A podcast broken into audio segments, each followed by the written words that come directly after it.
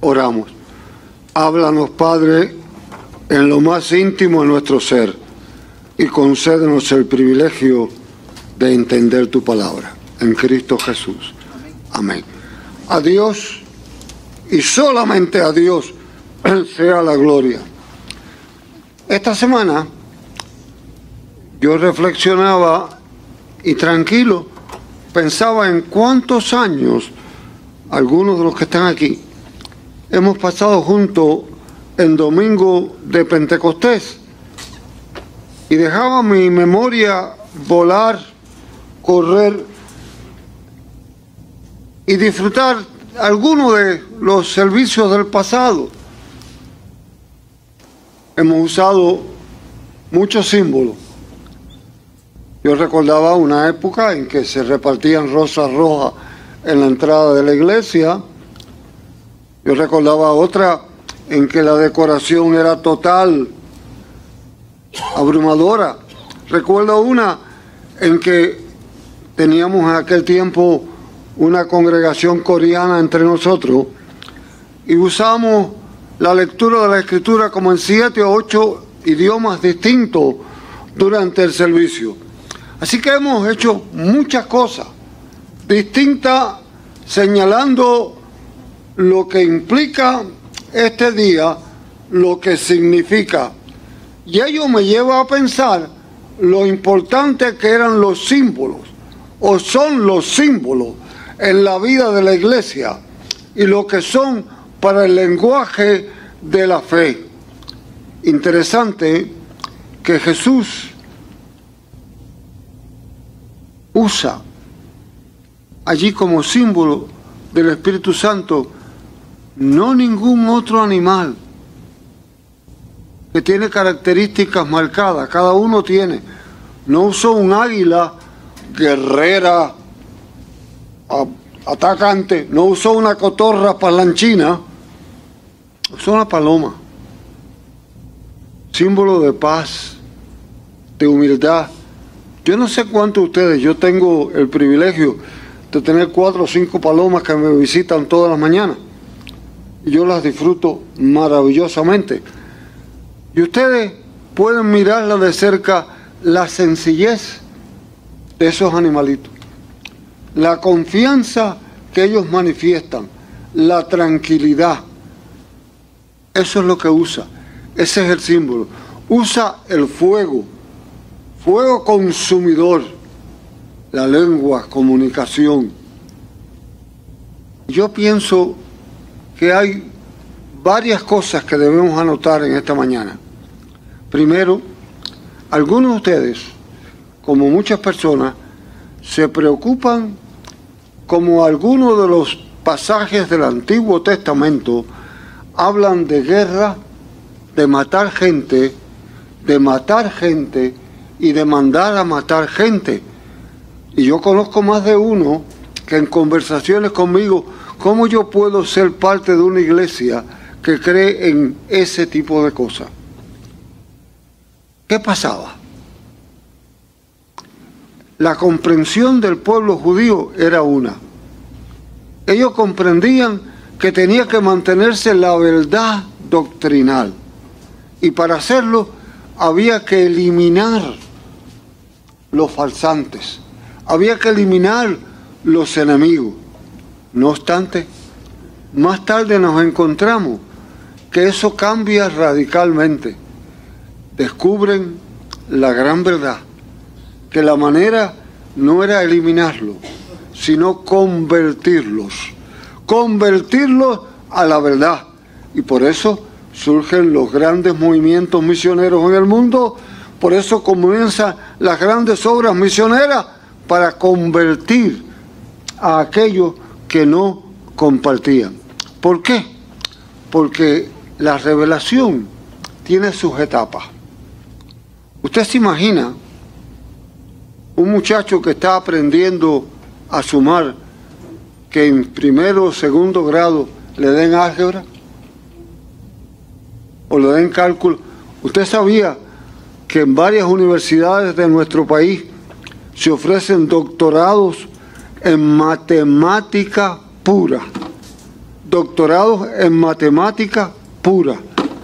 Eso implica el estudio profundo de las matemáticas en todas sus extensiones, pero no se reciben de momento en momento, sino que es un proceso. La revelación ocupa un lugar importante. La creación revela la mano de Dios, pero hay mucha gente que no la ven.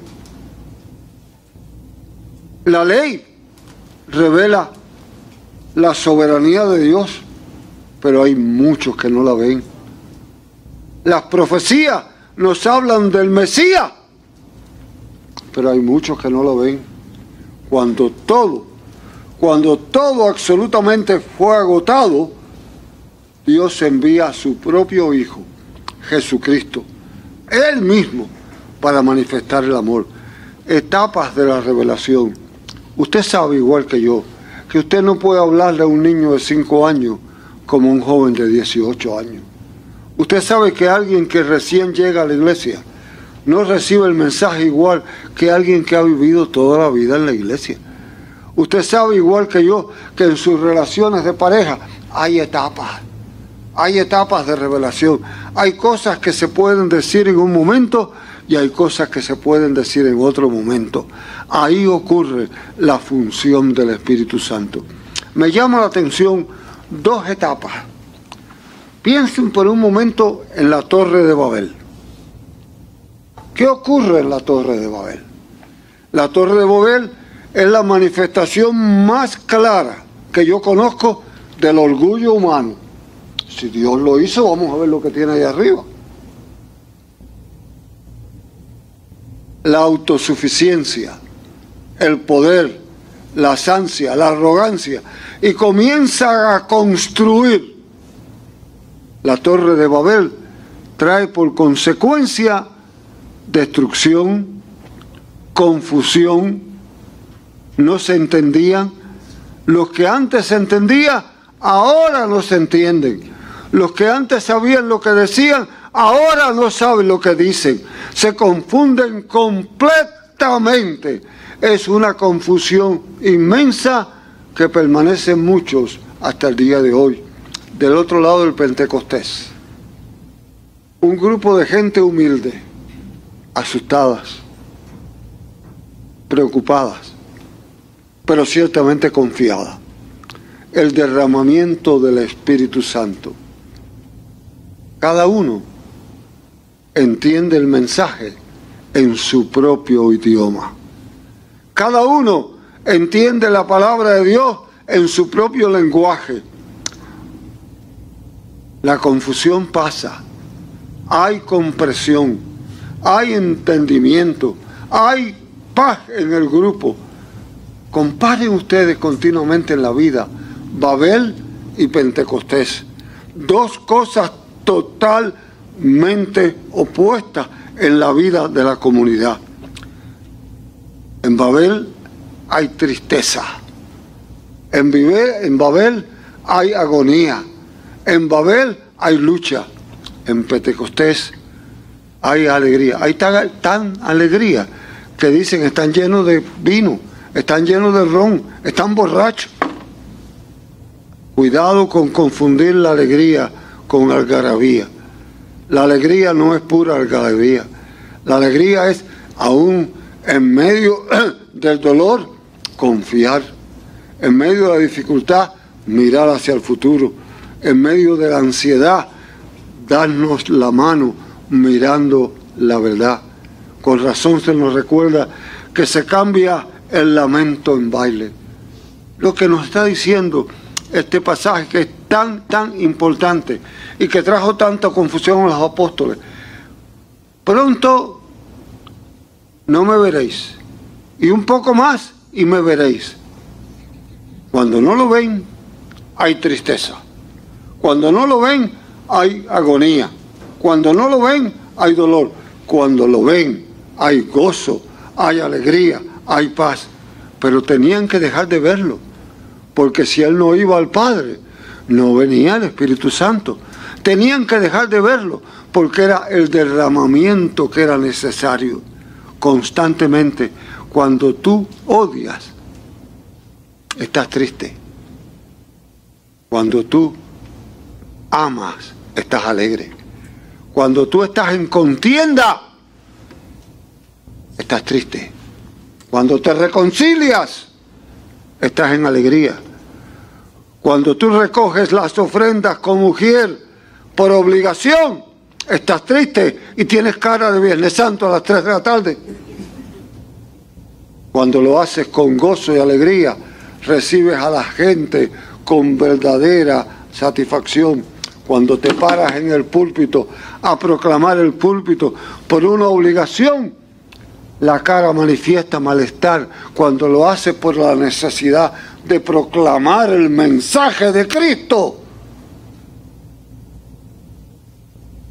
Las expresiones van más allá de las palabras. Sí, se cambia la tristeza en alegría, se cambia radicalmente, se rompe el patrón y se mira de cerca. Hoy Domingo de Pentecostés, ¿eres capaz de analizar tu vida? Yo analizo la mía. Yo me siento a mirarla y veo dónde necesito cambiar, dónde necesito rectificar, dónde necesito enderezar, dónde necesito hacer con júbilo el tiempo que me queda. El Espíritu Santo juega el maravilloso papel de guiarnos a toda verdad. La bahía de Nueva York tiene un canal de 23 kilómetros. Ese canal en el centro de la bahía de Nueva York va hacia mar profunda. Y por muchos años, en las noches de, de niebla y de nevada, había un problema inmenso. Y era que los barcos perdían el canal y se encallaban se desbarataban. Y no fue hasta hace como 70 años que alguien inventó un cable, un cable subterráneo que está debajo de ese canal. Y el cable, cuando el barco trata de desviarse, le da un cantazo eléctrico y lo mete en su lugar, lo mete en su propia línea y el barco vuelve a su canal. Me imagino que el capitán desesperado y triste, fuera del canal, cuando encuentra de nuevo el canal, se llena de alegría, pero tiene que recibir el cantazo, tiene que recibirlo para entrar de lleno, para poder entrar en el canal verdadero. La vida tuya y la vida mía muchas veces recibe cantazo. Quizás se está recibiendo alguna hora. Quizás te estás mordiendo la lengua porque si, ¿por qué eso está conmigo? Yo no sé ni quién tú eres, ni me interesa lo que estás pensando.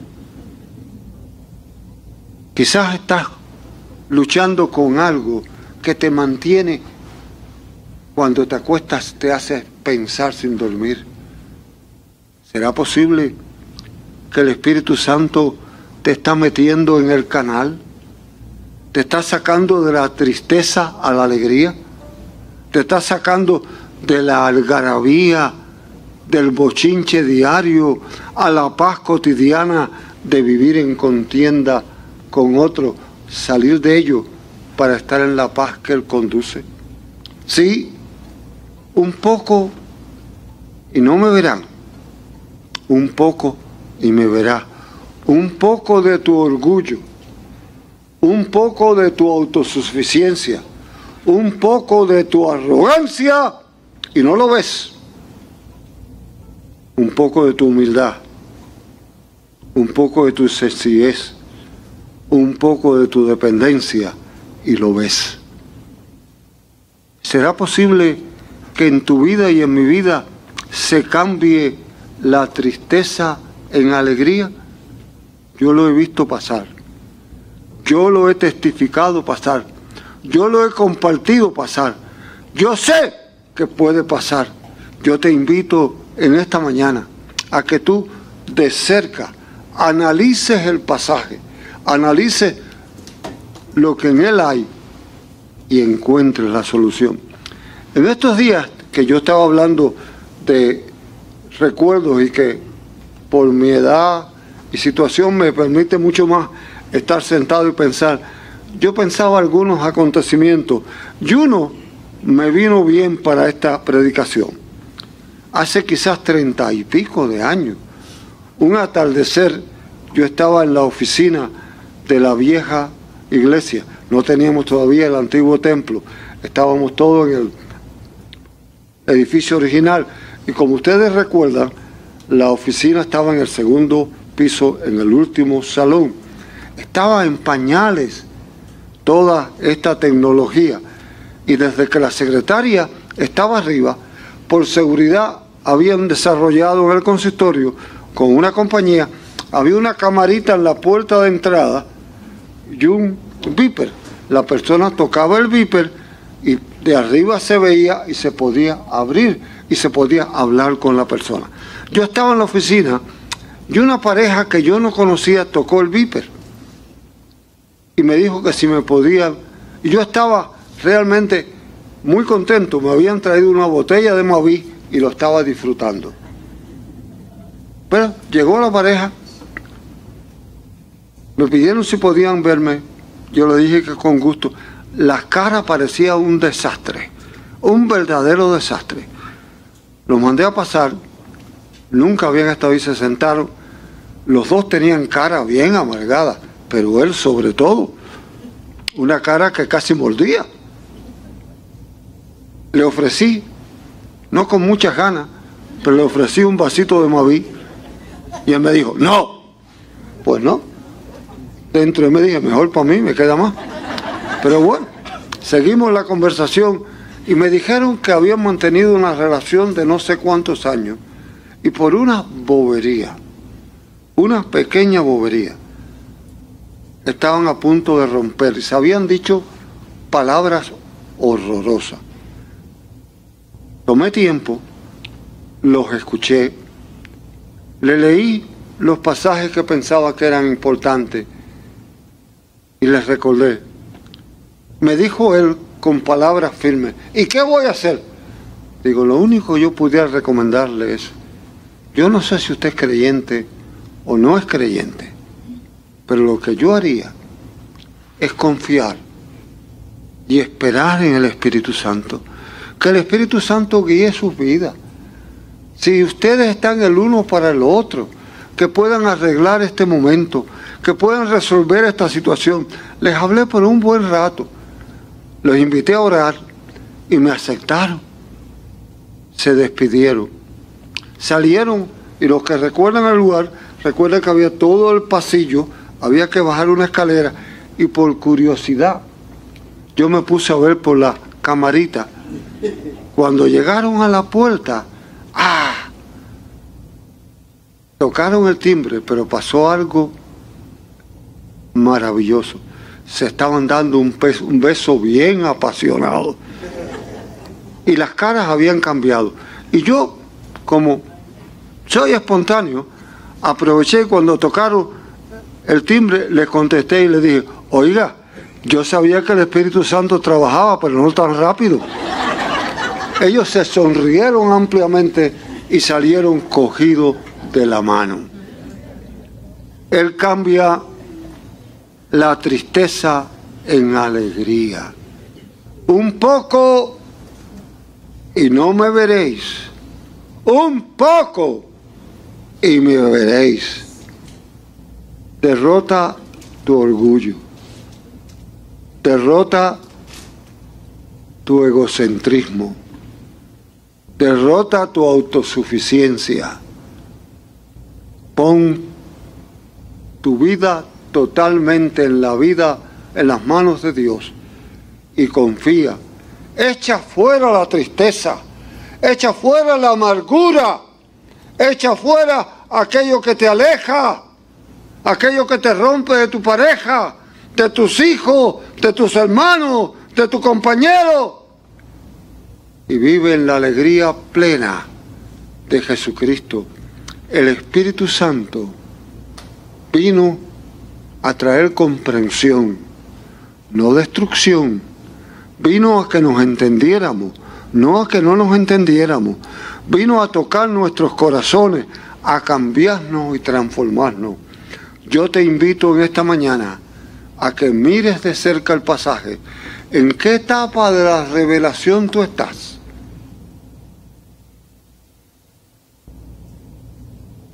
Y recuerda que un poco, y no lo ves, porque tu orgullo te ciega,